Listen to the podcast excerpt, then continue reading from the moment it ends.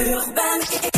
Bonsoir à tous. Michel Pial, mis en examen pour meurtre sur conjoint, est placé en détention provisoire. L'avocat du suspect l'a annoncé ce soir quelques heures après les aveux de son client au terme de sa garde à vue. Il a reconnu avoir tué sa femme, Karine Esquivillon. La mère de famille de 54 ans était portée disparue depuis fin mars en Vendée. Son corps a été retrouvé la nuit dernière dans un bois tout près du domicile familial. Elle évoque des risques de débordement. La préfecture de Savoie a décidé d'interdire le rassemblement des opposants à la ligne Lyon-Turin demain.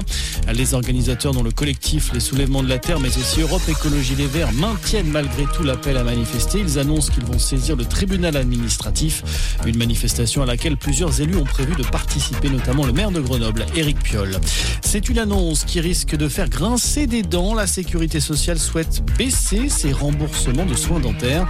La décision entrera en vigueur à partir du mois d'octobre. Le chiffre avancé de 500 millions d'euros par an, une somme qui serait transférée aux complémentaires santé avec le risque d'une hausse des cotisations.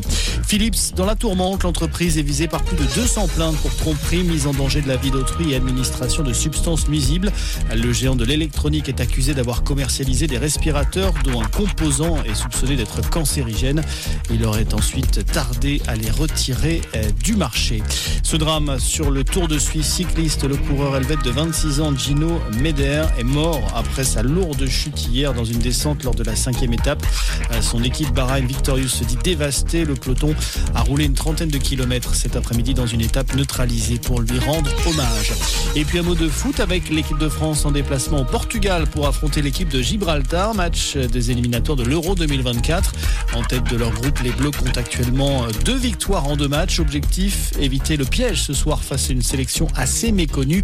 Coup d'envoi de la rencontre à 20h45. Voilà pour l'essentiel de l'actualité. Très bon début de soirée à tous.